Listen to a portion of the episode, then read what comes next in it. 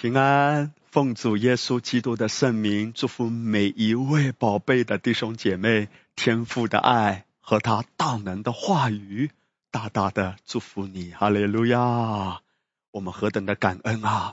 在耶稣基督里面，我们信的正确，一定活的正确，我们的道路在基督里一定越走越光明，哈利路亚！今天我非常的兴奋。因为我要跟大家谈论真言书，在这之前，我们已经有开始真言书的系列。我跟大家有分享了两篇关于真言书的信息，在这两篇的信息中，我们着重谈到整卷真言书的根基，就是真言书第一章前面几节的经文。我们有谈到，如果领受到了真言书第一章这前面几节的经文。我们读整卷真言书就不再一样。曾经啊，当我自己没有透过基督完工的启示来看真言书的时候，真言书读进来都是有很多的要求，告诉我要怎么做，要怎么做，告诉我要怎样行事为人。诚然，真言书有这一层的意义，但是最重要的。真言书让我们耳目一新的是哪一个方面呢？就是当我们透过基督和十字架的完工去看的时候，我们处处都看见阿巴父对我们的爱啊！我们处处都看见基督十字架的完工所带给我们何等丰盛的产业呀！在真言书中不断出现的这样爱的呼唤，就是我儿啊，我儿啊！弟兄姐妹还记得吗？他呼唤我们什么？呼唤我们是他宝贝的孩子，让我们的心归他。他说：“我儿啊，你要将心归我，你的眼目也要喜悦我的道路。”耶稣说：“我就是道路、真理和生命。”我们的心若不被他的道路吸引，我们在这个世上是没路的。我们的心若不被他的道路所带领，我们所有的路终将是绝路啊！这个世界摆在我们眼前的，好像有万千种选择，但是若不是跟着基督，所有的路都无法把我们带向真正在安息中持久蒙福的方向。唯有借着基督。唯一的道路、真理和生命，我们在他里面跟着他，连接他，仰望他，依靠他，我们的生命才有真正安息中的兴旺啊！宝贵的弟兄姐妹，今天呢，我要继续跟大家谈论真言书哈。如果你还没有去领受前面两篇的信息的话，我鼓励弟兄姐妹，你可以去聆听、去领受之前两篇的信息，因为这是整卷真言书的根基。是让我们在十架完工的真理中去重新认识真言书的。那么今天第三篇的信息呢，我要继续谈论真言书的第一章。我们着重呢是从第一章第十节开始的一段经文来谈到真言书向我们揭示的一个很重要的启示，就是关于财富的真理。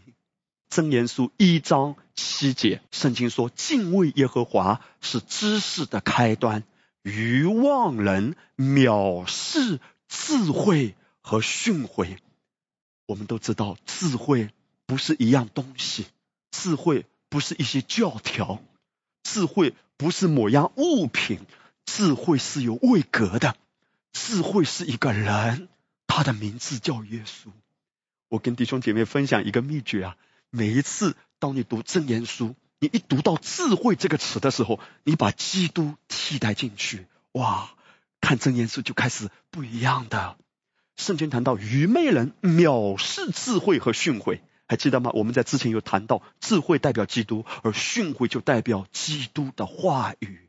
当我们用新约的眼光去看的时候，真言书是阿巴父。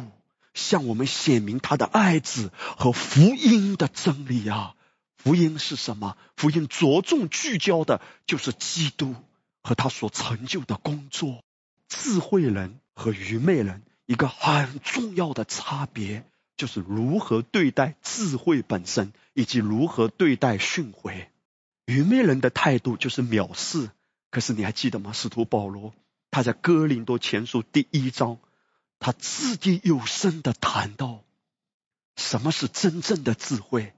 圣经谈到说，人的智慧在神的眼中却是显为愚拙。如果不是被神的道、被神的智慧充满，人所有的聪明、人的智慧都是雕虫小技啊！保罗就在问啊，他说：“智慧人在哪里？文士在哪里？这世上的辨识在哪里？神岂不是叫这世上的智慧变成愚拙吗？”世人凭自己的智慧既不认识神，神就叫人所认为愚拙的道理啊。来拯救那些信的人，这就是神的智慧了。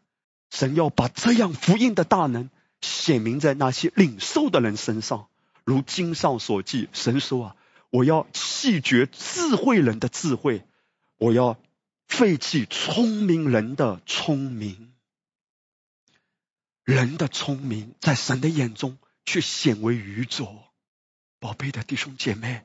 这世界上有很多不同的声音，他们会来搅动我们。这些声音被差遣来的目的，就是要让你不要信基督和他的话语。但是主不断的语重心长的呼唤我们，他说：“我儿啊，不要随从这个世界。你怎样看待你的家庭？你怎样看待婚姻？我们的家庭观、婚姻观、金钱观。”我们的人生观、宇宙观、世界观，不要被这世界洗脑。今天我们是跟随主的话语和他的灵，还是跟随世界的声音？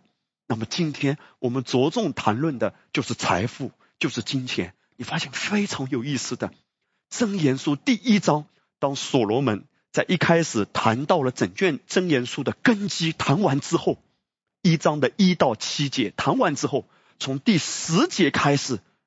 他接下来第一个要谈的是什么？就是钱财。弟兄姐妹，阿巴父今天他是非常了解我们的日常所需，他非常体恤我们的需要的。那么我们如何对待金钱、看待金钱、处理金钱、获取金钱、使用金钱？分两种，就是信和不信。箴言书一章第十节开始，圣经说：“我儿啊。”恶人若引诱你，你不可随从；他们若说你与我们同去，我们要埋伏流人之血，要蹲伏害无罪之人。第十三节，我们必得各样宝物，将所掳来的装满房屋。十五节，我儿啊，不要与他们同行一道，禁止你脚走他们的路。这些人埋伏。是为自流己血，蹲伏是为自害己命。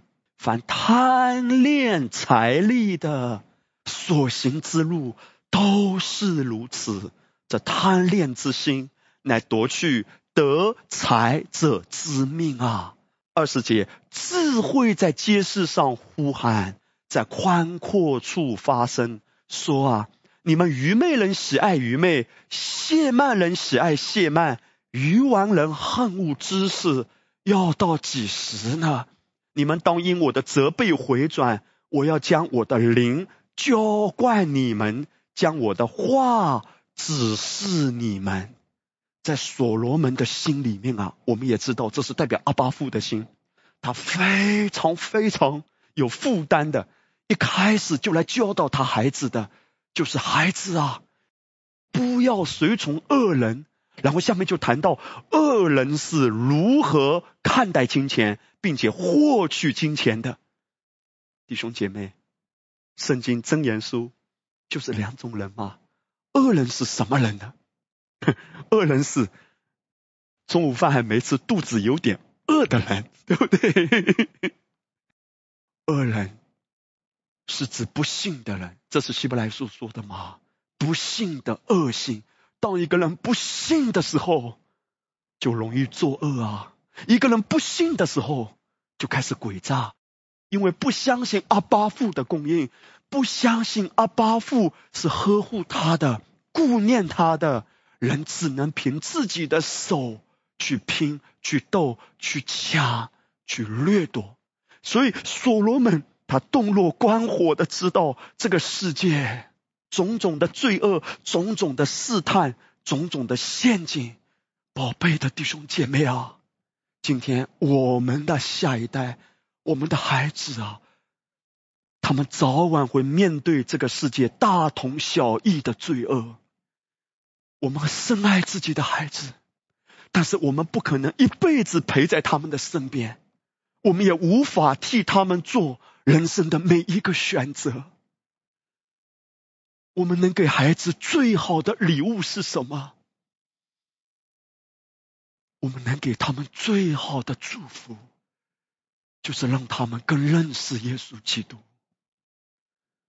当他们有耶稣基督的生命，他们自己本身和基督有亲密的关系。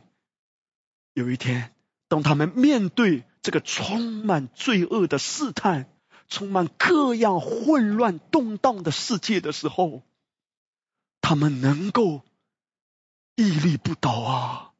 他们能够在生命的道路中。越走越光明。身为父母，我们纵然极其的爱孩子，但我们在许多的事上是爱莫能助的。唯有基督，像所罗门说的：“我儿，今天唯有基督，也是我们的孩子唯一的依靠。人的心若不是连接基督，依靠基督，人的心若不是被基督的爱和话语充满。”我们是多么容易随从这世界的潮流，随从这世界的声音，而这世界的底色本质就是不幸。所罗门说：“我的宝贝的孩子啊，你如何获取钱财呢？如果在世界的文化用世人常用的手段去经营你的家、经营你的事业、经营你的人生。”他整个真言书刚才读的这一段的经文，要表达的就是没有好的结局的。今天这个世界，人们常常在很短视的模式中去做决定，也许在某一个阶段发家致富，甚至腰缠万贯。但是你看啊，我们早先会说三十年河东，三十年河西。眼见他起高楼，眼见他楼塌了。现在这个世界啊，变动的越来越快，一切都在晃动，一切都在改变，已经用不了三十年了。有时候你看到一个人的兴旺，到后来衰落，可能啊，三年、三个月，甚至更短。在这个末了的世界，圣经告诉我们，这末了的世界是一个弯曲背谬的世界。这个黑暗遮盖大地的世界，人心越来越浮躁，越来越躁动不安。很多人每一天想的就是怎么样快一点赚钱，想要赚快钱，急速发财。在这样的模式中，许多人整个生命的根基是非常脆弱的。许多的成功是伴随着严重的危机啊！但是很多人的模式就是在赌博。明明知道这件事情可能是很危险的，但是你看，华人有这样一句话，他说：“赔本的买卖没人干，但杀头的买卖有人干。”宝贝的弟兄姐妹，阿巴夫绝不要让我们活在这样的模式里。所以在第十节，当他开始教导他的孩子怎样去看待金钱、获取金钱的时候。他必须要打下一个基础，说：“我儿啊，恶人若引诱你，就是不幸的人若引诱你，你不可随从啊！”弟兄姐妹，我们由此也可以看见这个世界的黑暗啊，不择手段也好，自私自利也好，为了钱财迷失自己，甚至出卖自己的灵魂，这种事情不只是我们这个时代的标签啊。在所罗门那个时代，也是司空见惯的。而这些的恶人，就是不幸的人。当我们谈到不幸的时候，原来我说弟兄姐妹，教会中也有这样的基督徒。今天你我的身份是异人，但是有许多神的孩子，因为整个思维还没有真正回转嘛，还没有被基督的道给洗涤、转变，在心思意念中还是充满了很多这世界的思维方式。但凡能有机会赚钱，不问这个钱可不可以赚，该不该赚，但凡有机会。就赚来再说，却不知道可能会付出他付不起的一些代价。有一些的利益是你不能碰的，有一些的钱是你不可以去赚的，因为最终你要付出的代价，也许是你现在意想不到的。阿巴父要保护我们，他要让我们行在正确的道路中。所以你看到在二十节的时候啊，智慧出现了，哈利路亚！智慧指的就是耶稣基督嘛。智慧在街市上呼喊，在宽阔处发声，说：你们愚昧人喜爱愚昧，谢曼人喜爱谢曼，愚顽人恨恶知识。这个恨恶知识不是指恨恶世界的知识，而是跟基督、跟神有关的知识啊。他说：“你们愚顽人恨恶知识，要到几时呢？你们当因我的责备回转。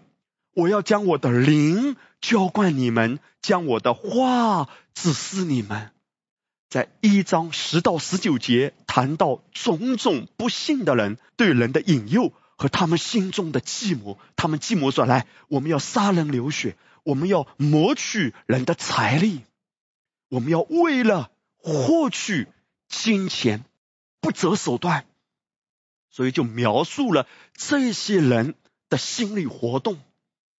弟兄姐妹，也许今天对我们来说，我们看到这些经文说：“哎呀，我哪有这么严重啊？”但是这里本质反映出的是什么？就是人自己的手段。今天我们看到这些圣经的时候啊，我们绝对不用对号入座嘛，因为还没到这种杀人放火的地步嘛。但是神的孩子，要警醒啊！为什么所罗门说：“我儿，你不要被他们引诱，因为这世界的诱惑力太大了。”所以，神的孩子，我们活在这个世界上，但耶稣却说：“你们不属这个世界。”我们的心有时候会按捺不住，也会躁动不安，因为我们看到哇，他赚钱了，哇，他发财了。哇，他致富了！哇，他又怎样了？我们的心有时候会比较吗？我们的心有时候会被搅动吗？弟兄姐妹，这里的恶人啊，就是讲到那一些用人的手段为自己谋利的人。这也是为什么诗篇第一篇他谈到说：不从恶人的计谋，不占罪人的道路，不做亵慢人的座位。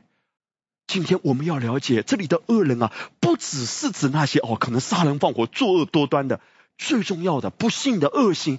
当一个人不幸的时候，一定贪心。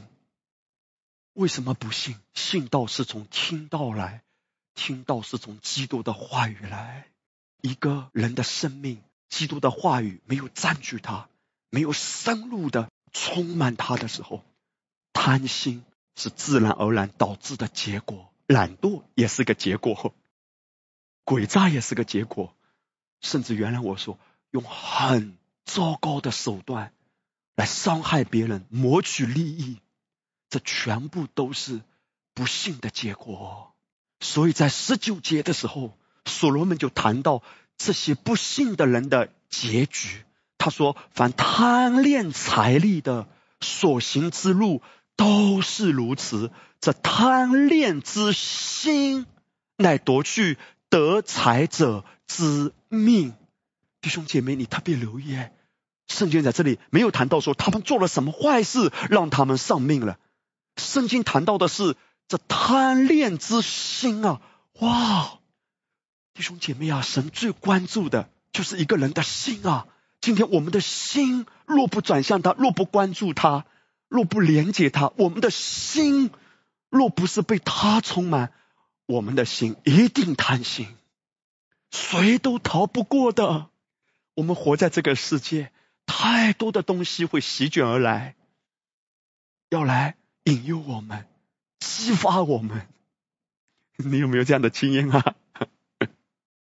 你看到一个广告，哇，这个广告的东西很吸引你啊，好渴望买下这个东西。可是这个东西很贵，你要买就要好好赚钱，要有钱才能得到。弟兄姐妹，今天啊，太多的广告扑面而来啊！你坐一个电梯啊，电梯里的广告要砸在你身上，赚钱赚钱赚钱，没有钱就买不到，所以要赚要发。那怎么发呢？哎呀，我们会有这样的观念：赚钱好难吗？好难啊！不是好男好女啊！哈利路亚，在基督里你样样都不缺。但是当我们的心啊没有被主的道充满的时候，我们里面就是有一种缺乏感。所以，当一个人的心中没有被主的道充满而有缺乏感的时候，危机就来了。因为在这样的时候，试探引诱，这种引诱。就会来侵袭人的心。只要能赚到钱，只要能捞到钱，管他用什么方法赚到钱再说。你看，这个世界种种的罪恶，他都会趁虚而入的。神的心意在这里是多么迫切的向我们显明，智慧在街市上呼喊，弟兄姐妹。这里的呼喊的原文含义是指发出震耳的呼喊啊！耶稣基督他看到一个不幸的人的结局。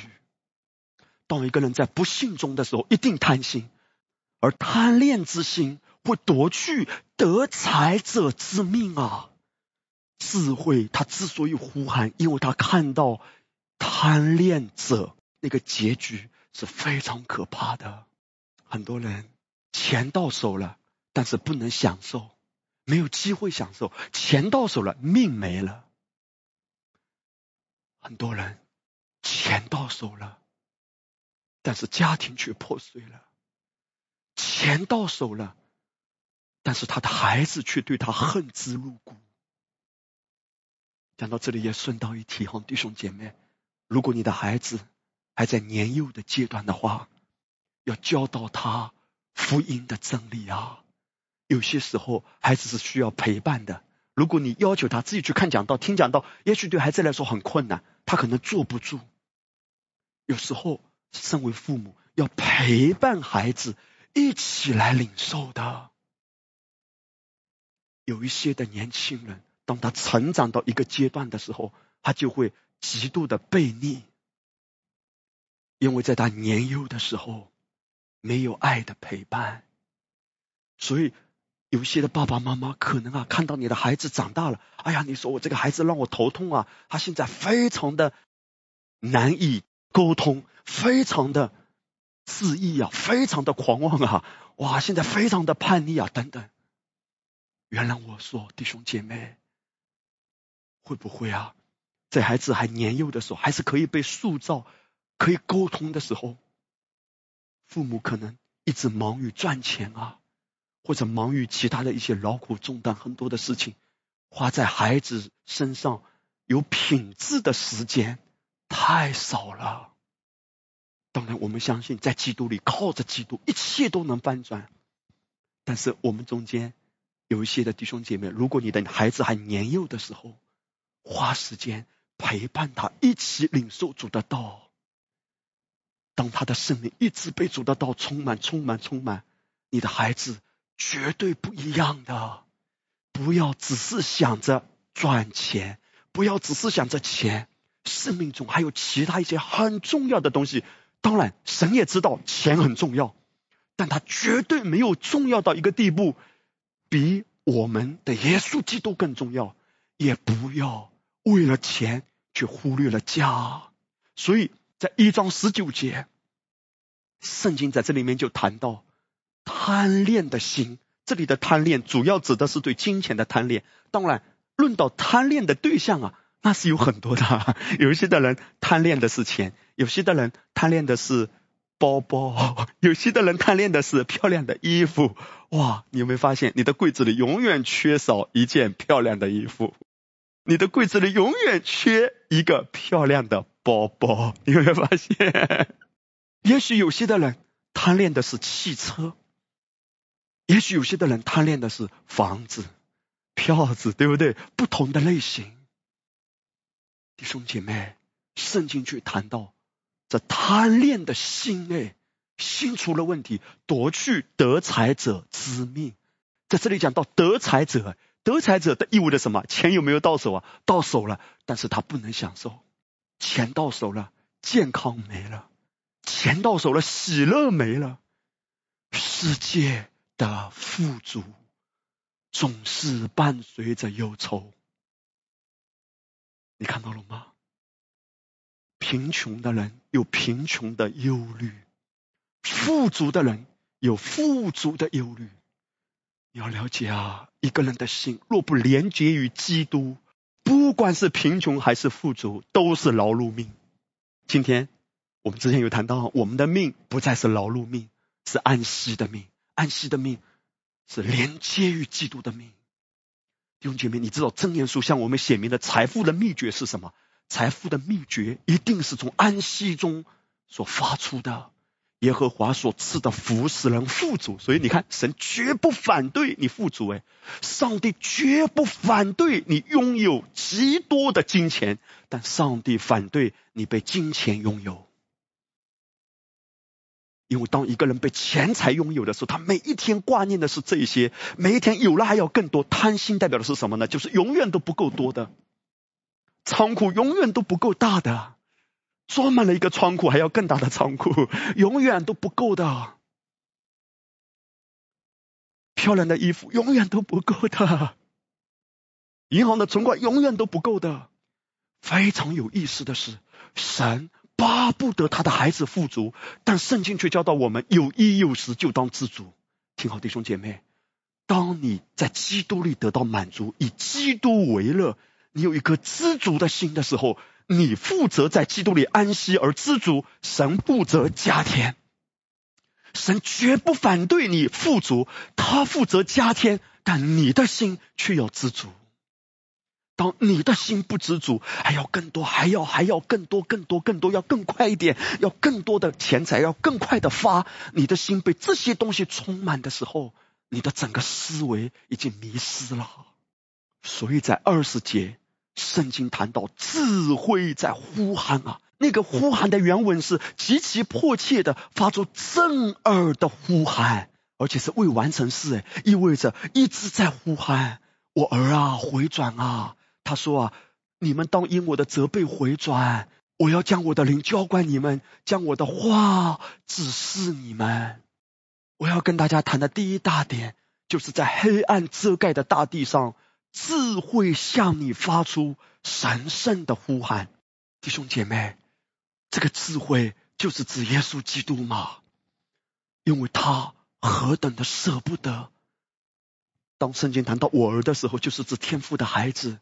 天赋的孩子，如果活在不幸的状态里，以至于被世界迷惑，用世界的思维去看待金钱、获取金钱，最终会自食其果，会面对生命中惨不忍睹的结局。神舍不得啊，他一直在发出这样迫切的呼喊：说回转吧，回转吧。你不缺乏的，你不要着急，你样样都不缺的，因为基督就是你的一切。你的心先回转，你的一切都开始不一样。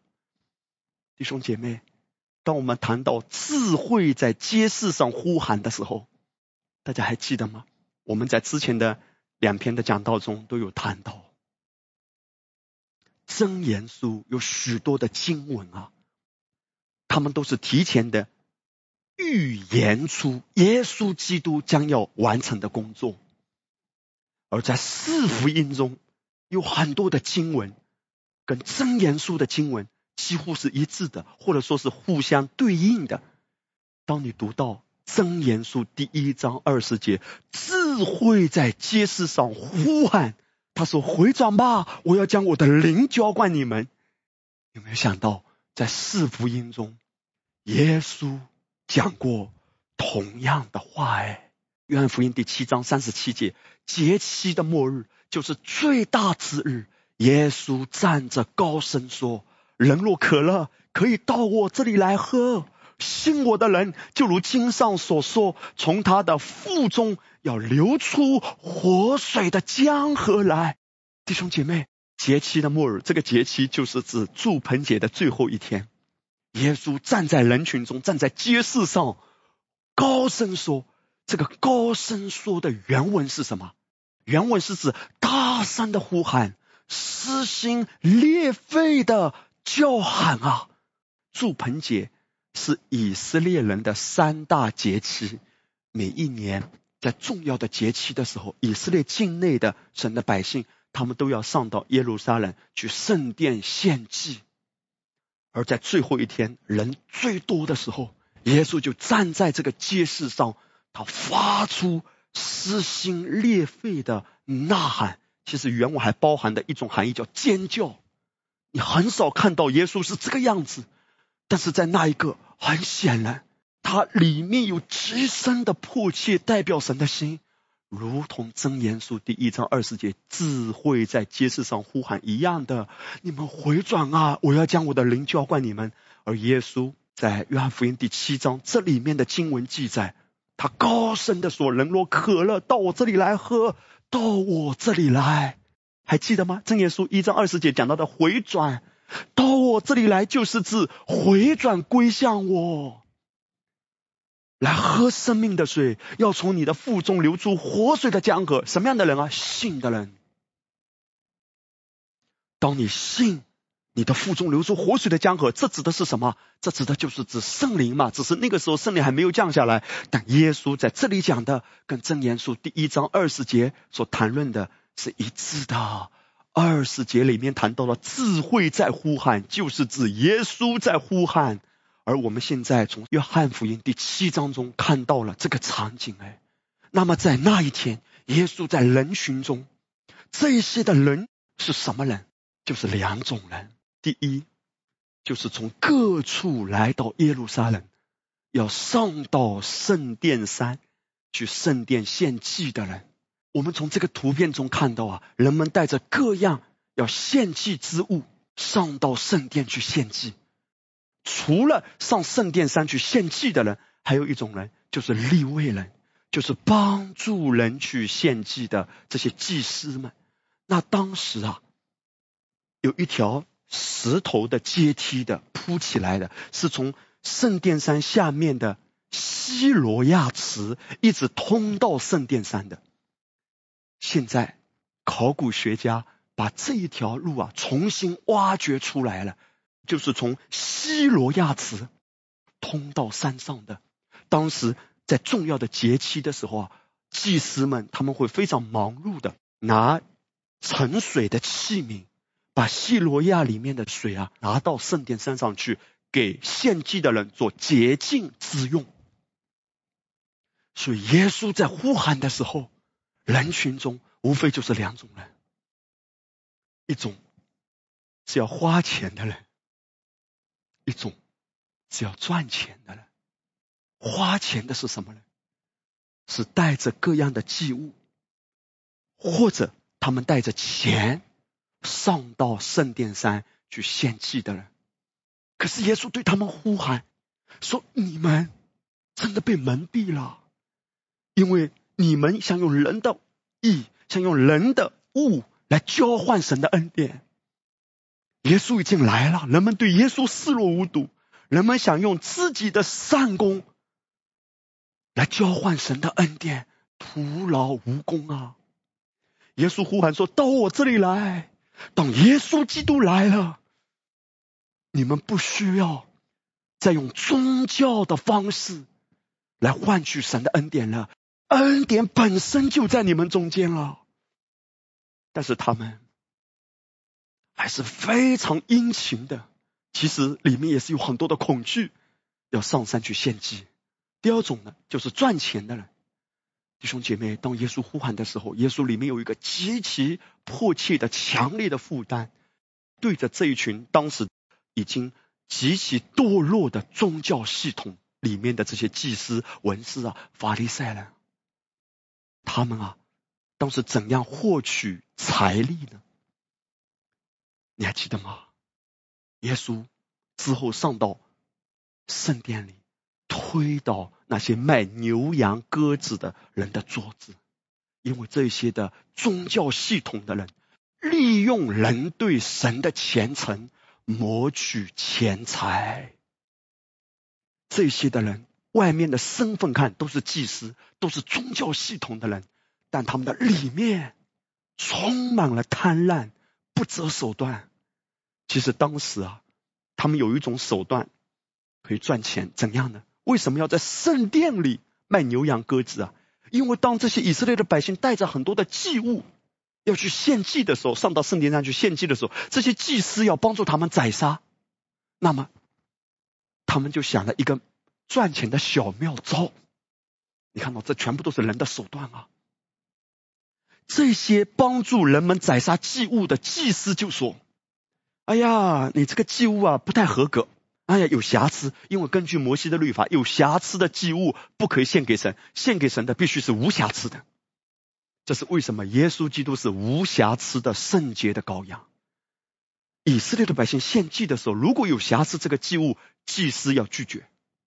所以这些的祭司，这些帮助人们献祭的人，他们没瑕疵也得找出点瑕疵，说不行不行，你这个牛羊、这个鸽子不可以献。因为有瑕疵怎么办呢？哈，你看他前面啊转个弯啊，去那家店里买牛，去那个地方买羊，去那个地方买鸽子，然后他们可以拿到分成的。这些的人，他们自己本身没有卖牛羊鸽子，但是如果他把生意介绍过去，他可以拿到一部分的利益。你可以想象一下，当时整个宗教的系统已经堕落到骨髓里呀。耶稣当时在呼喊。呼喊的对象就是这群的人，这也是真言书第一章二十节，智慧在街市上呼喊。那个呼喊是极其迫切的呼喊，呼喊的对象是什么人？愚昧人、亵慢的人、愚顽的人，其实本质上都是不幸。他们的里面被贪婪充满，就用种种手段来谋取利益。神在这里说：“我儿啊，回转啊！”你要小心啊，不要跟随世界的声音。有一些的钱不该赚。同样，在约翰福音第七章，我们看到耶稣在人群中高声的呼喊，撕心裂肺的呼喊。我们都很难想象这样的场景啊！我相信耶稣的眼中饱含泪水，因为耶稣看到这些贪婪的人的结局。马可福音十一章记载。耶稣进入圣殿，赶出店里做买卖的人，推倒兑换银钱之人的桌子和卖鸽子之人的凳子，便教训他们说：“经上不是记着说，我的殿必称为万国祷告的殿吗？你们倒使他成为贼窝了。”祭司长和文士听见这话，就想法子要除灭耶稣。弟兄姐妹。这些的祭司啊、文士啊，整个宗教系统里的人，他们对耶稣恨之入骨。其中一个很重要的原因，就是耶稣揭露了他们的贪婪，耶稣指出了他们的迷失，而最重要的是，耶稣动了他们的钱袋子。对这些的人来说，钱就是他们的命根子啊。非常可怜的一点是，这些的人的身份在人的眼中。哇，都好像是很神圣的祭司啊、文士啊，他们对圣经的研究、对圣经的认识啊，是非常深入的。用人的眼光看，这些都是圣经的老师啊。当然，他们的圣经主要是摩西五经嘛，妥拉旧约的大部分的经文。但是弟兄姐妹，他们的心却没有真正认识主，没有真正被主的爱、主的道。充满和转变。耶稣说：“你们是神的殿，是神的家，成为贼窝。因为你们虽然来到神的家，虽然在圣殿，但你们的心里还是想着要怎么样磨砺，怎么样可以赚钱，甚至哎，这些的人都是我可以赚钱的对象。而你知道，在马太福音第九章，圣经记载耶稣走遍各城各乡，在当时，耶稣啊，跋山涉水。他走遍各城各乡，看到许多的人困苦流离，如同羊没有牧人一样。耶稣就怜悯他们。耶稣动了慈心。耶稣看到这些神百姓的荒凉、可怜、迷失，像羊没有牧人一样。当耶稣看到他们的时候，耶稣看到他们的需要。而对这些法利赛人、文字这些宗教系统的人来说，当他们看到羊的时候，他们看到的是羊毛。这些的羊已经很憔悴，这些的羊已经很可怜。可是这些宗教系统的人，他们看到羊的时候，他们想：我要从这些羊身上捞到什么好处？你看到截然不同的思想，我很感恩。因为我相信，当一个人领受恩典，真的领受进来，不是留在知识，真的领受进来，真的被基督的爱和恩典的福音给转化的时候，他的心中真的能够贴近主的心，体贴主的心。当圣经的知识留在人头脑里的时候，他的心还是成为贼窝的。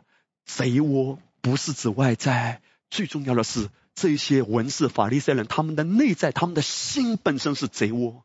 你知道吗？贼窝代表的是什么？耶稣毫不客气指出：你们就是贼啊！哇！你们为了钱，你们可以出卖自己；为了钱，你们迷失了；为了钱，你们忘记了自己的呼召。弟兄姐妹，也许你说牧师，你讲的好像跟我有点遥远哎，我又不是指望从教会赚到钱，从弟兄姐妹那里赚到钱。弟兄姐妹，我相信。你没有这样的想法，感谢主。但是最重要的，其实在这里面谈到的是指这些的人啊，他们虽然是文士法利赛人哈，坦白说，这些人圣经肯定比你熟啊。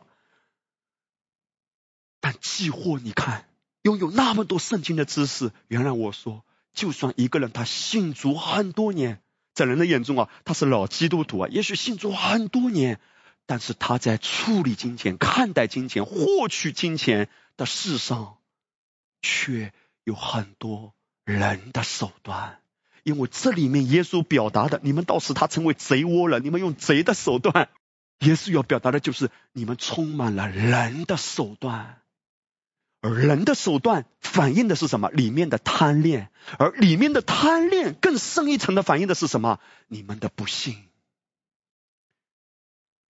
跟主的关系出了问题。这样的不幸，最后导致的结果是很不好的。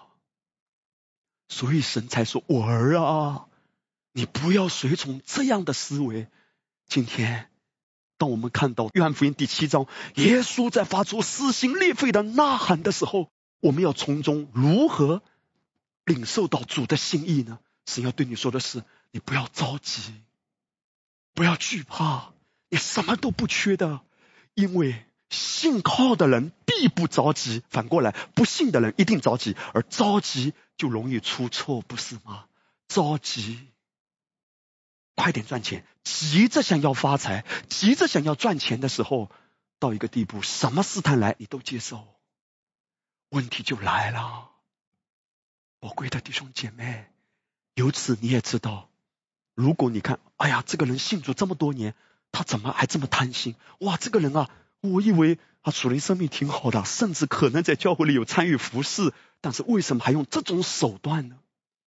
你也不要太惊讶，因为重点不是他头脑里有多少圣经的知识，而是他平时在生活的每一天，他和主的关系。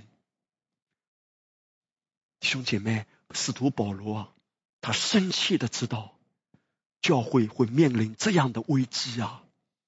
他就提醒他属灵的儿子提摩太，也教导提摩太要去教导其他的弟兄姐妹。他说：“有一些的人你要谨慎啊，因为他们以金钱为得利的门路。然而，金钱加上知足的心便是大力了。因为我们没有带什么到世上来，也不能带什么去啊。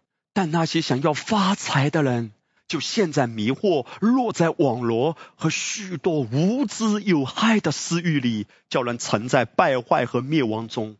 贪财是万恶之根，有人贪恋钱财，就被引诱离了正道，用许多愁苦把自己刺透。弟兄姐妹，当圣经论到贪心也好，贪财也好，从来没有好结局的。弟兄姐妹，今天钱本身不是坏的，是中性的。但是如果用错误的思维，导致了错误的手段，就算钱到手了，你看到了吗？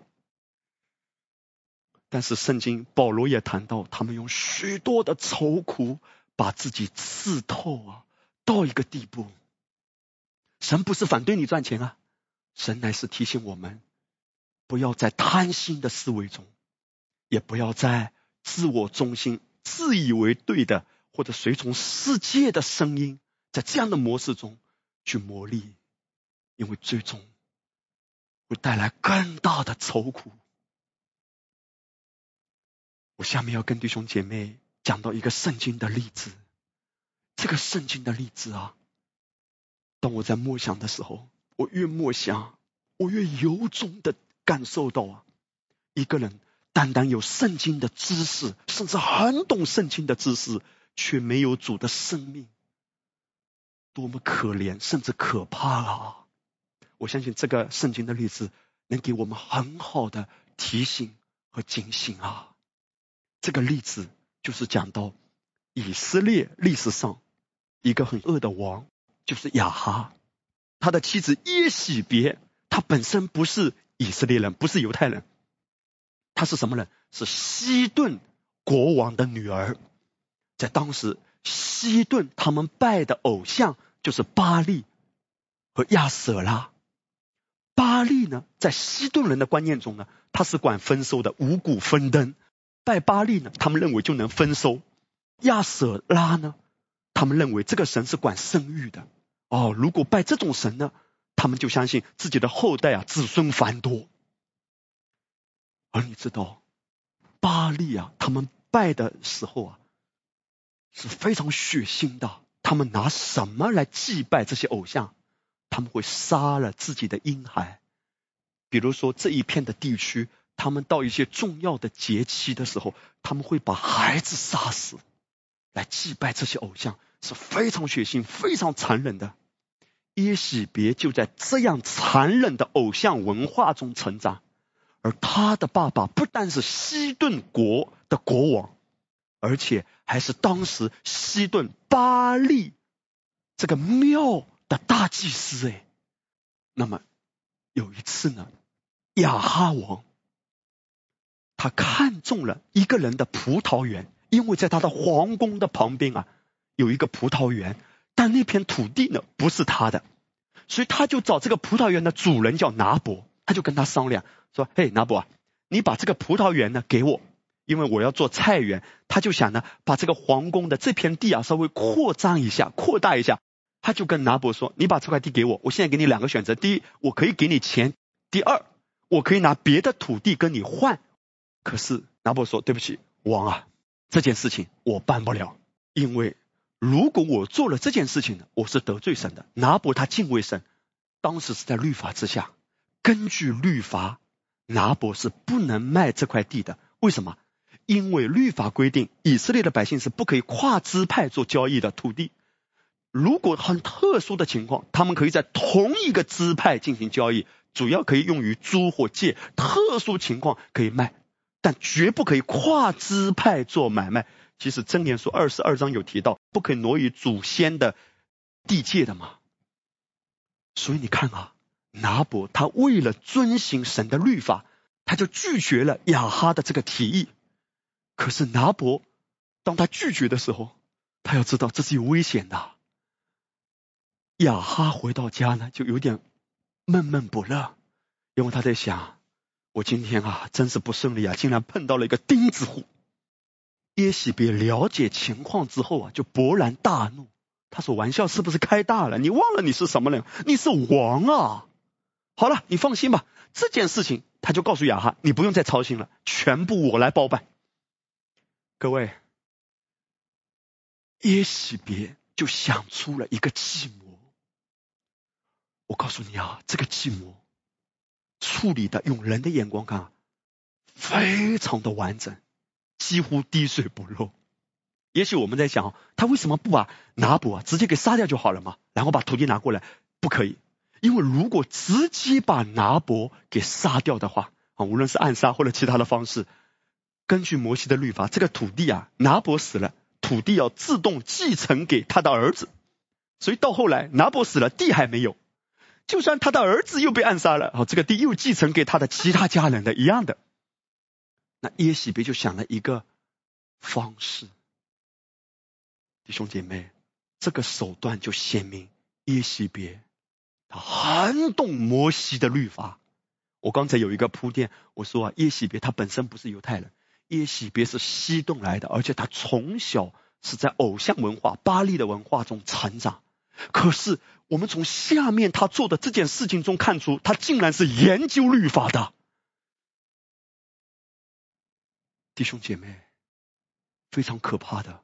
这个研究律法、很懂律法的人，当然我相信他也不是什么都懂，不是全懂，但是在有一些律法上他是懂的，但是他却利用律法去杀人，利用律法去害死一个为了遵行律法的拿伯。他怎么做呢？列王记上二十一章，圣经说啊，于是。耶喜别托亚哈的名写信，用王的印印上，送给那些与拿伯同城居住的长老贵胄。信上写着说：“你们当宣告禁食，叫拿伯坐在民间的高位上，又叫两个匪徒坐在拿伯对面，做见证，告他说：你谤读神和王了。随后就把他拉出去，用石头打死。那些与拿伯。”同城居住的长老贵胄得了耶喜别的信，就照信而行。弟兄姐妹，我们从这段圣经看见啊，耶喜别在一定程度上是懂律法的，至少懂律法的一部分嘛。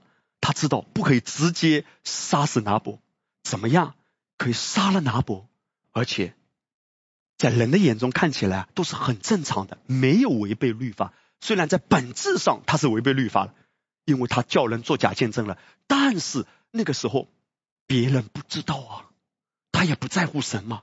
你看不信的人其实本质上是不在乎神的，他只想要得到眼前的利益，所以他就利用了律法的这个方面。他知道只要我们做见证控告他，你违背了律法的一个方面，就是你亵渎了神。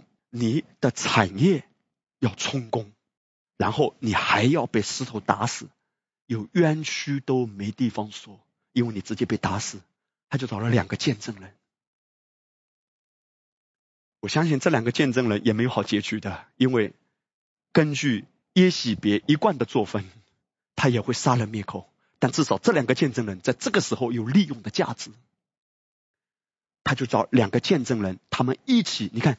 他懂律法的一个方面，他知道不能找一个人，必须要两三个人一起来做见证，才能够定准啊。他连这个都懂啊，弟兄姐妹，他是没有请教别人的，他也没有写信给拿伯所在的城市的长老，问他们说：“哎，应该怎么做？”都不用问，他自己都知道律法的这个方面。他杀死了拿伯，借着假见证控告拿伯在亵渎神和王，然后用石头打死他的。土地拿来充公，然后亚哈就到手。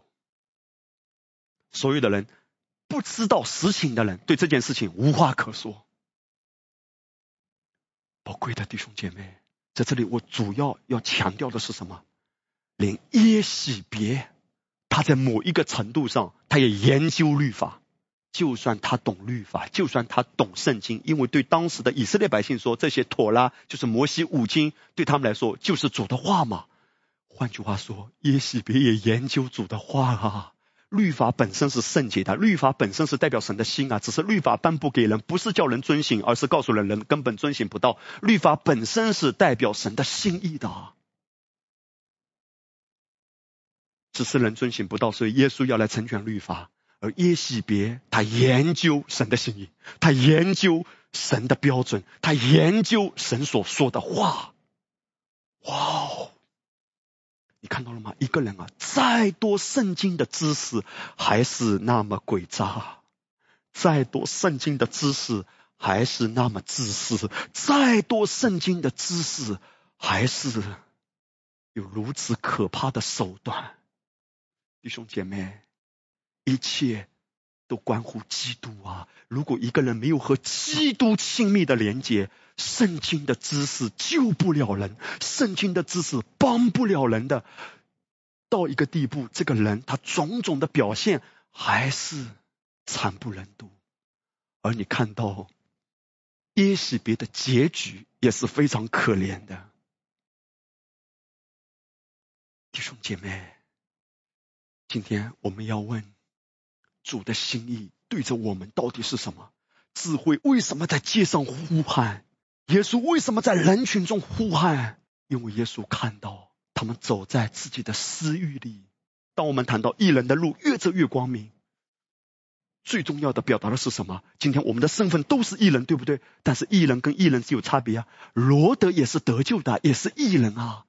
但是罗德这种艺人和亚伯拉罕这种艺人是天壤之别，他们都是得救的，但是两种。不同的艺人，什么不同？活着的时候，一个是成功的艺人，一个是失败的艺人。因为不单单身份很重要，思想也很重要。每天被什么充满很重要。为什么我们鼓励弟兄姐妹每一天要走一路啊？就是听到的时候，真的要把道消化进来，真的把道吸收进来，慢慢的咀嚼。一边领受的时候，一边来跟主用祷告的心来领受。主啊。我不能只是积累圣经知识，很多的道不能只是听过，好像一听啊听过了，好像一听啊好像了解的这种圣经的知识，你再听只是听过而已，只是听过而已，无法真正造就你的生命的。为什么听完之后要默念？为什么听完之后要来到主面前？为什么我们鼓励弟兄姐妹时时刻刻转向主，跟他说，也听他说？因为这些是与基督的连接，这些代表和基督的关系。如果不是借着亲密的连接和被基督的道。领受进来，转变到一个程度的时候，我们所活出的生命，可能啊，会带来许多的伤害，也是伤害自己的。所以第一大点，我们谈到智慧啊，发出极深切的呼喊，这个神圣的呼喊，回转啊，回转啊，回转到哪里？回转到天父的爱里，他必看顾你，时时看顾。处处看顾，他说回转吧，回转吧，我是供应你的，我是帮助你的，不要着急，你不要惧怕，不要随从世界的方法。别人说赶快投资啊，赶快一起合伙做这个生意啊，赶快做那件事情啊，赶快做那件事情啊，不要急，先回转，无论是花钱还是赚钱，先来到主面前。如果不来到主面前啊，花钱。可能是乱花，很多的钱花的不值，损失了。如果不到主面前啊，赚钱我们都可能用错误的手段来赚钱，或者我们很多的心血、很多的时间精力却没有赚到钱。若不是先来到主面前，花钱和赚钱都是坑啊。但是来到主面前，先转向他、亲近他、连接他、仰望他、依靠他，你的花钱和赚钱。都有智慧。接下来我要跟大家分享第二大点，就是真正蒙福而兴盛的人生啊，无关乎你拥有多少物质财富，而关乎你生命的中心是谁呀？我要跟弟兄姐妹谈到两个圣经人物的对比，这两个人物啊，有一个共同点，就是都非常富足。非常兴盛，从外面看啊，可是从里面看，两个人物有差别，一个有智慧，一个没智慧，都很有钱啊，可是有智慧的人和没智慧的人，他们后来的遭遇，他们的结果大不相同。弟兄姐妹，今天你我的生命中。什么是我们每天关注的焦点？会决定我们人生的结局。我先谈到第一个人，就是《箴言书》的作者所罗门。所罗门在晚期的时候，后来越来越堕落，越来越败坏，远离神了嘛。但是在他刚开始做王的时候，他的心啊，真的是敬畏主，啊，真的是渴求神的智慧，并且也确确实实被神的智慧充满。在这个阶段的所罗门。真的与众不同。这个阶段的所罗门，他的智慧伴随而来的是什么？就是无穷尽的财富啊！因为财富是跟着智慧走的，得获财的力量是神加给你的，神可以直接给你钱财。但圣经也谈到，神还要给你一种得获财的能力。那个得的原文就是借着创意也好，借着各样的智慧把钱财获取。弟兄姐妹，耶稣可以直接给人鱼，耶稣也给人打鱼的智慧。你看到了吗？耶稣给彼得两船鱼，但耶稣没有剥夺彼得原先打鱼的技巧，只是技巧和经验也要依靠主啊。但耶稣没有剥夺啊。得货财的力量，你看，耶稣可以直接给货财，耶稣也可以给你智慧、有创意的、有能力的去获取财富。所罗门伴随着智慧而来的，就是各样的财富。列王记上第十章二十三节，所罗门王的财宝与智慧胜过天下的列王，普天下的王都求见所罗门，要听神赐给他智慧的话。他们各带贡物，就是金器啊、银器啊、衣服啊、军械啊、香料啊、罗马啊。圣经在这里面谈到，当所罗门充满神的智慧的时候，很多的人纷纷的踏上门来，要跟所罗门同门。在当时啊，大家都这样子：如果渴望跟哪一个势力啊、跟哪一个国家想要跟他们同门的时候，最简单的方式就是不断的进贡嘛。意思就是我臣服于你，我也需要你的帮助。某个角度来说，是一种同门的关系，是一种连接的关系。所罗门他吸引很多的人，每年给他上供。圣经谈到，他们带着金器、银器和各样的物品来，各样的珍宝。为什么？因为吸引他们的弟兄姐妹，今天神。要帮助你的生命是非常有吸引力的。我祝福所有的弟兄姐妹，包括你在各个领域的职场上的弟兄姐妹们。哈利路亚！当你的生命有吸引力，很多的时候，人们莫名其妙的想要恩宠你，人们莫名其妙的想要跟你合作，因为人们就觉得跟你合作很蒙福，人们会觉得跟你合作有前途。人们觉得跟你合作，他们自己脸上也有光，因为你的生命是发光的。而让所罗门发光的，不是别的，不是金银财宝衬托出他有荣光。不，你还记得圣经谈到智慧使人的脸上发光吗？接下来我要跟大家谈到，有一个人出现了，这个人就是四八女王。你要了解啊，四八女王不是一般的人，四八女王本身也是强盛的、强大的，她本身也是极度富裕的。那么呢，当所罗门名声远扬的时候，他听说了所罗门，他就在想：天底下难道真的有这样的人吗？这么强盛吗？当然，他也听说所罗门非常有智慧。所以，他也带着各样的金银财宝、各种宝物。来见所罗门，但是很有意思的，他没有一开始就把这些金银财宝拿出来，他在观察。哎，后来当他跟所罗门相处了一段的时间，他真的了解所罗门，他所说的话，他所流露的智慧，他了解所罗门的皇宫整个呈现出来的面貌、品质和整个国家的样子。四八女王她被震撼了，圣经就记载，四八女王见所罗门的智慧和他所建造的宫室，席上的珍馐美味，群臣分裂而坐，仆人两旁侍立，以及他们的衣服装饰，九正和九正的衣服装饰。又见他上耶和华殿的台阶，就诧异的神不守舍。在这里面啊，他看到所罗门整个皇宫的荣华富贵，包括群臣呐，他们所展现出来的样子，他们的服装，他们的队伍，包括他们在平时所流露的。四八女王知道，这不是一般的王，他所带出来的群臣，就是所谓的整个团队，都不是一般的团队。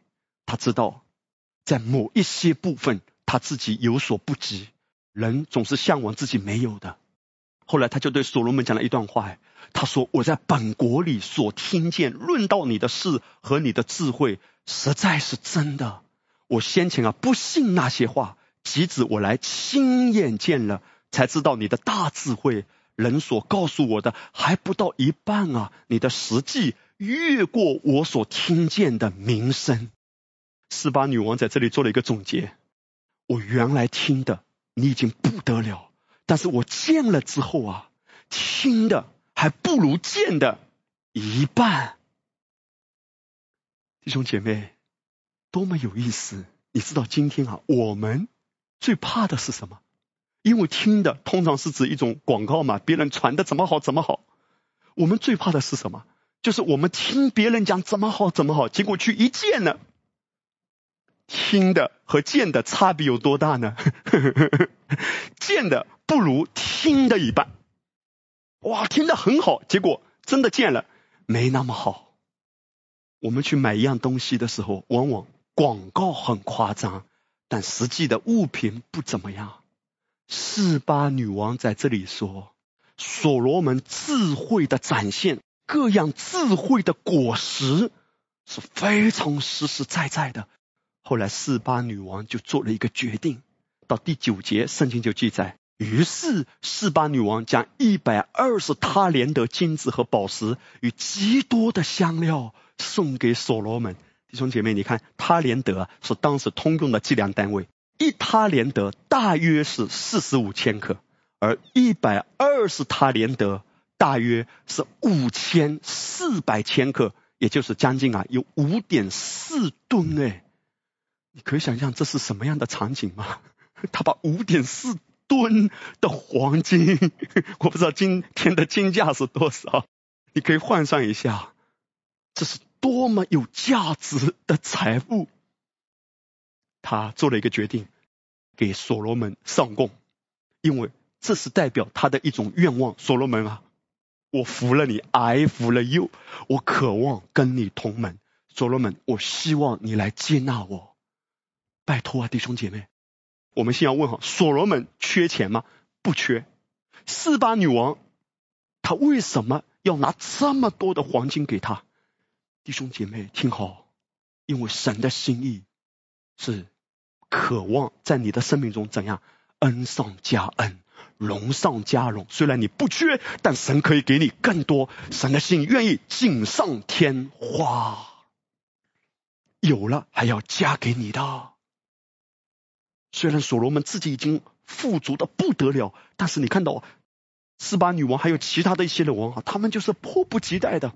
他们不断的来进贡，哎，对所罗门来说，当他有智慧，当他被神的智慧充满的时候，一切的好事情，讲实际一点，一切的金银财宝都被上帝带过来的。上帝要在以色列百姓中间寻找这样的人，他找到了所罗门。在那个时候，所罗门的心真的是敬畏主，连接主。他就是跟主要智慧，神就告诉他：你没有跟我求财，你没有跟我求富，你没有跟我求长寿，你没有跟我求要灭绝你的敌人。所罗门单单就是跟主要智慧，而神就应允他。神说：你没有求的金银财宝、各样的财富，包括长寿，其他的一切我都要给你，因为当你有智慧，哇，弟兄姐妹，真言书一直在讲的就是你要有智慧，让智慧充满你，智慧在呼喊。今天我们的态度是什么？就是回应智慧的呼喊，说：“主，我谢谢你对我爱的呼唤。主，我谢谢你，我邀请你来带领我，主啊，带着我的生命，让你在我的生命中居首位。智慧是基督啊！今天我们要。追求的不是人间的智慧，不是人的智慧，哪一个名人的智慧之言？哇，哪一个大企业家的智慧之言？弟兄姐妹，最高的智慧，从圣经我们可以清楚的看见，是基督啊！基督就是智慧啊！而基督这位智慧的本体，今天就住在你里面，他呼唤你说：“连接我，连接基督。基督就是我们的智慧、圣洁、公义、救赎啊！基督就是智慧的本体。”弟兄姐妹，财富怎么来呢？你一定要记得，财富只是一个果子，财富是智慧充满之后的果子。所有的好事情都会发生。我奉耶稣的名祝福你，在基督的道中，让主的道啊建立你这样的信心，你真的安息下来。你放心，你不要急。用世界的手段或许可以获取到某一些的财富，但是又短暂又劳苦。你没有发现吗？世界的富足总是伴随着很多的操心和忧虑，而当你被智慧充满，并且跟着智慧去做决定，跟着智慧去行的时候，又轻松又富足啊！四八女王，当她在论到所罗门的时候，你知道她最敬佩的，或者说她认为所罗门啊，这个国家最有福气的一件事情是什么？这是她向往的，因为她知道自己没有嘛。历代之下九章七节，他对所罗门说：“你的群臣、你的仆人常侍立在你面前，听你智慧的话，这才是有福的。”对四八女王来说，她最羡慕的就是所罗门能够说出智慧的话。弟兄姐妹，智慧就是基督，智慧的话就是基督的话。今天我们最有福的是什么？就是基督向我们揭示他自己。我们最有福的是什么？听到福音啊！基督的福音能够让你里面的智慧流淌出来。当你每一天走一路，听信福音，与他的道连接的时候，不知不觉的智慧借着与神的关系的连接而流淌，智慧借着被圣灵充满而流淌，智慧借着被基督的道充满而流淌，智慧就在里面。你今天行事为人的智慧。哈利路亚！管理的智慧，经营公司的智慧，处理人际关系的智慧，传讲基督话语的智慧，敬拜赞美的智慧，哈利路亚！教导人的智慧，受教的智慧，跟随的智慧，你了解吗？连跟随都需要有智慧，跟随主需要有智慧，一切都是要借着智慧。不只是关乎钱财的智慧、经营的智慧、做生意的智慧，生命的每一个层面都有智慧。而智慧如何流露、如何彰显？借着被圣灵充满，借着被神的爱充满，借着被神的话语充满。他对所罗门说：“所罗门，你们最有福的，你的群臣们最有福的，不是你这么富有哇！你富有了，你的群臣们、你的大臣们、你的百姓们也蒙福了。”他并不认为这个是最有福的，他认为最有福的是所罗门有智慧，因为他知道所罗门之所以这么强盛，连他都向往。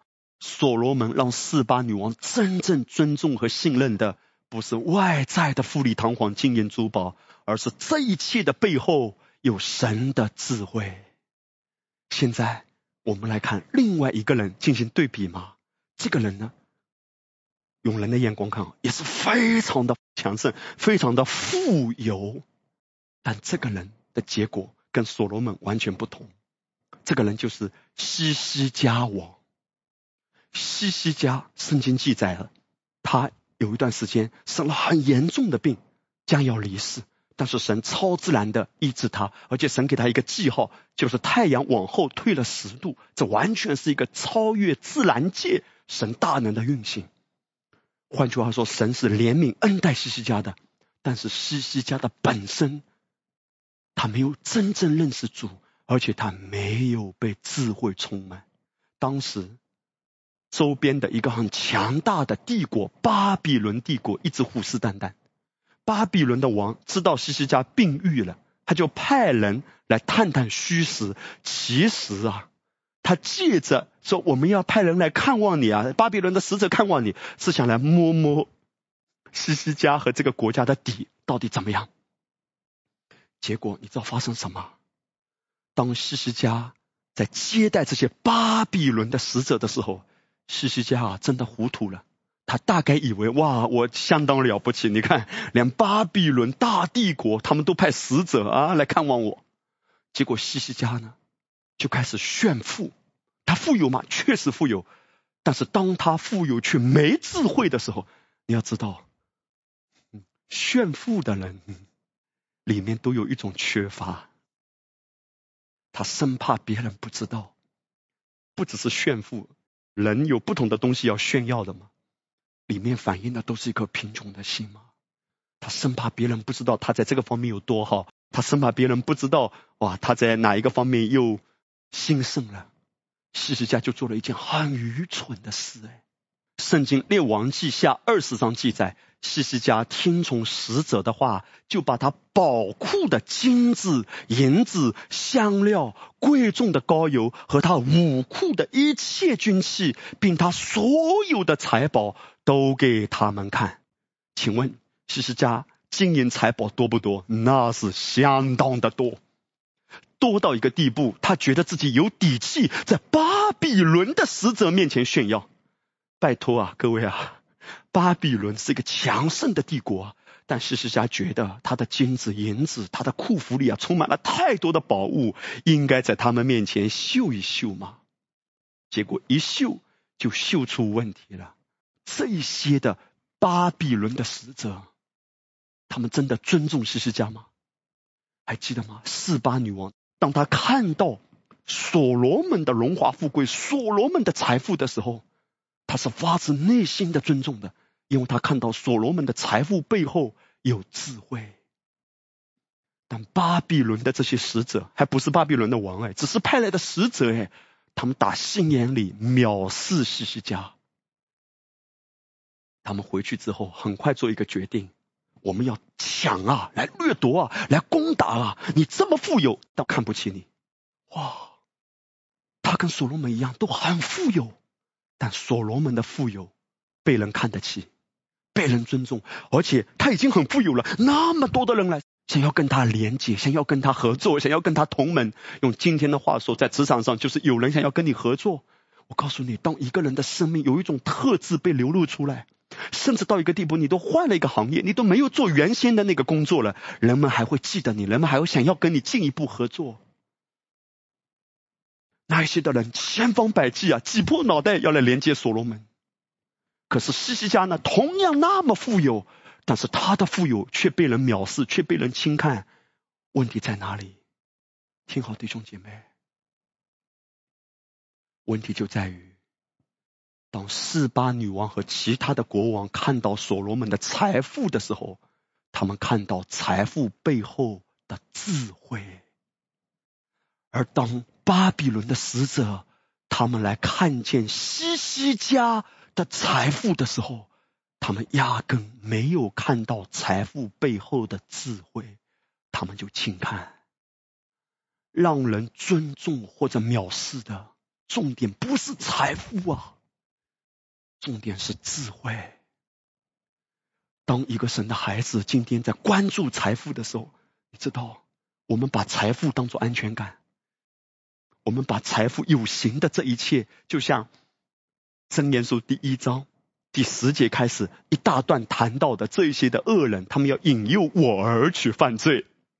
所以所罗门说：“我儿啊，不要跟恶人同行嘛。”这些的恶人他们怎么说？来呀，我们要掠夺这些财物，很有钱嘛，来装满我们的房屋。其实言辞之中代表的是什么？装满房屋，这些都是我们的安全感。你看，我们的房屋啊，如此的豪华，我们的仓库啊，里面那么多的宝物，这些都是我们的安全感。西西家某个角度来说，他把这些财物当做自己炫耀的，也是自己的安全感。可是这些的财物到一个地步，巴比伦完全藐视他，而且派大军来掠夺、抢啊、烧啊、杀啊，因为他们压根没有看到西西家。有与众不同之处。他虽然拥有财富，但这些财富只是经过，没有停留。其实，当巴比伦的使者一走的时候，上帝就借着先知以赛亚来对西西家讲了一段话。哎，你要听耶和华的话，日子必到，凡你家里所有的，并你列祖积蓄到如今的，都要被掳到巴比伦去，不留下一样。并且你本身所生的众子，其中必有被掳去，在巴比伦皇宫里当太监的，何等可惜啊！上帝提前告诉西西家，因为你的愚昧无知，你的炫耀，你知道人是这样子的。当一个人没有被智慧充满的时候，没有与神紧密连接的时候。人会做一些糊涂甚至荒唐的事，到一个地步他自己都没有意识到，但是到后来他不知道自己会因此损失什么。我们今天啊，最大的需要就是基督，就是智慧啊，弟兄姐妹。真言书向我们揭示的财富的秘诀是什么？你有基督，有智慧，一切的好事情、钱财、金银都会来。圣言书也向我们写明，一个人什么原因会导致他贫穷？我不是说所有的贫穷都是因为这个，但是这样的状态会导致贫穷，无一例外的，就是没有被神的智慧充满。以赛亚对西西家说：“你家里所有的，并你列祖积蓄到如今的。”都要被掳到巴比伦，没有留下一样。你的列祖啊，积累那么多财宝，那么多积累，积累，积累，积累，结果到你这里带，因为你没有智慧，一无所有，什么都留不下。讲到这里啊，我再次有负担，我要来以神的慈悲劝每一位已经身为父母的弟兄姐妹。也许你很努力的赚钱，你很努力的经营你的家业。但是你不要忽略神赏赐给你的下一代，这是耶和华的产业啊！神交在你手中的，你知道最重要的是我们的家。你给你家里你的下一代最宝贵的财富是什么呢？当然，如果你把房子、把车子、把票子给下一代，不是坏事。可是当一个人没有神的智慧，这一切物质的财富。都转眼成空，都可以如飞而去。圣经竟然用了一个很有意思的比喻，他说：“钱财会长翅膀飞走，有智慧会加增财富，没智慧有财富的都会失去。”你能给孩子最宝贵的礼物，是带领他更认识基督啊！如果他没有认识基督到一个地步，如果他不是真正认识基督，你辛辛苦苦为他积累、积累、积累，但是会有什么样的结局呢？我们心里没底的。听好，弟兄姐妹，你听到这篇信息绝对不是偶然的。你永远不要说来不及了，来得及。当你听到这篇信息，神就要对你说来得及。一切都是可以从祷告开始，一人祈祷所发的能力是大有功效的。而最重要的是，你自己的心先回转过来。你看到这两个对比啊？弟兄姐妹，今天牧师也鼓励你，你真正需要的不是外面的东西，无论是机会啊，也许你一直觉得你就是缺少一个机会，你不缺的，万有都是你的。若是问你最大的需要是什么？智慧。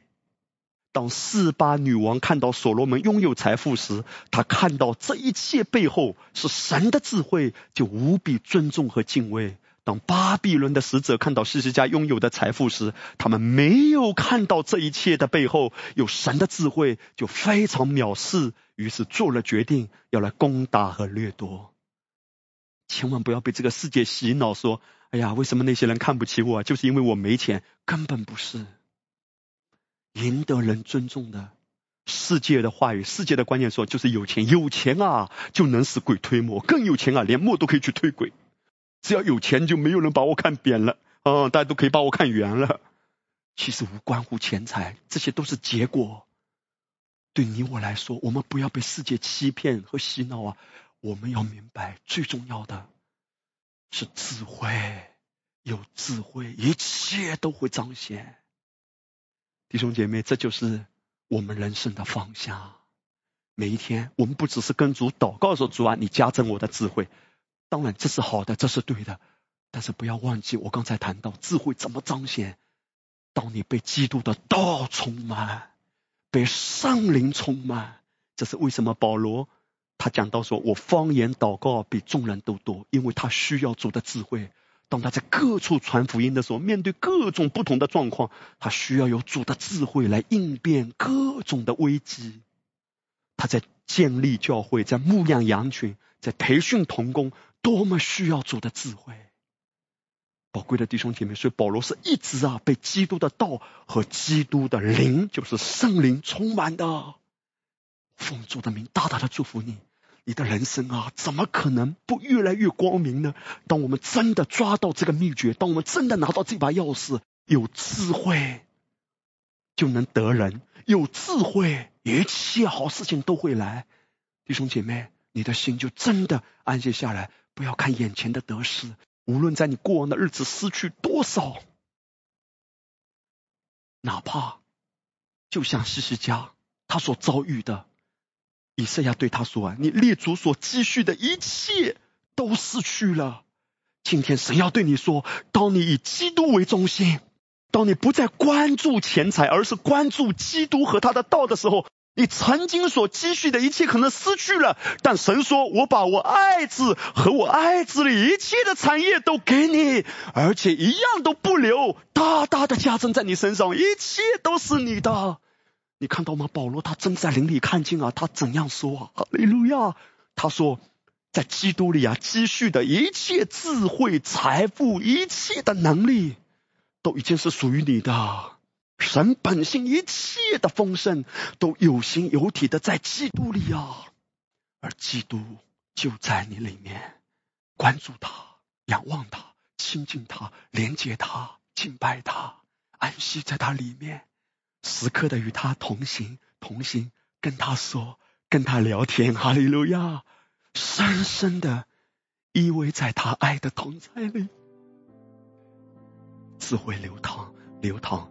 得货彩的智慧从你的生命中流淌，为人处事的管理的智慧从你的生命中流淌，哈利路亚！经营公司的智慧从你的生命中流淌，在工作上让你更加有智慧，让你更加有创意，会流淌出来的。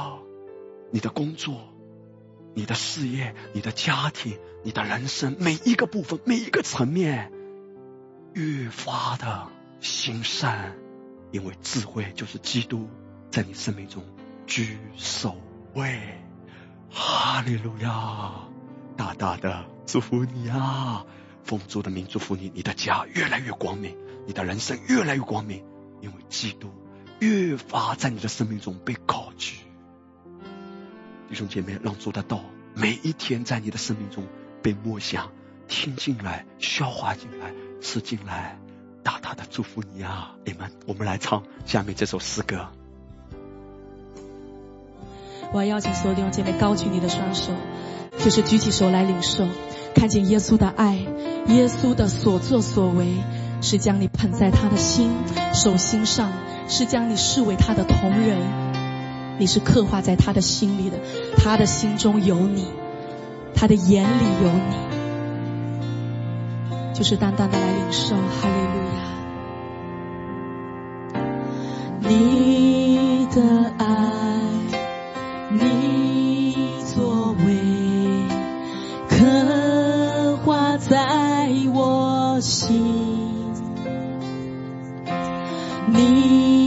将我的一生捧在你手，是定痕的双手，你宝血，你是家。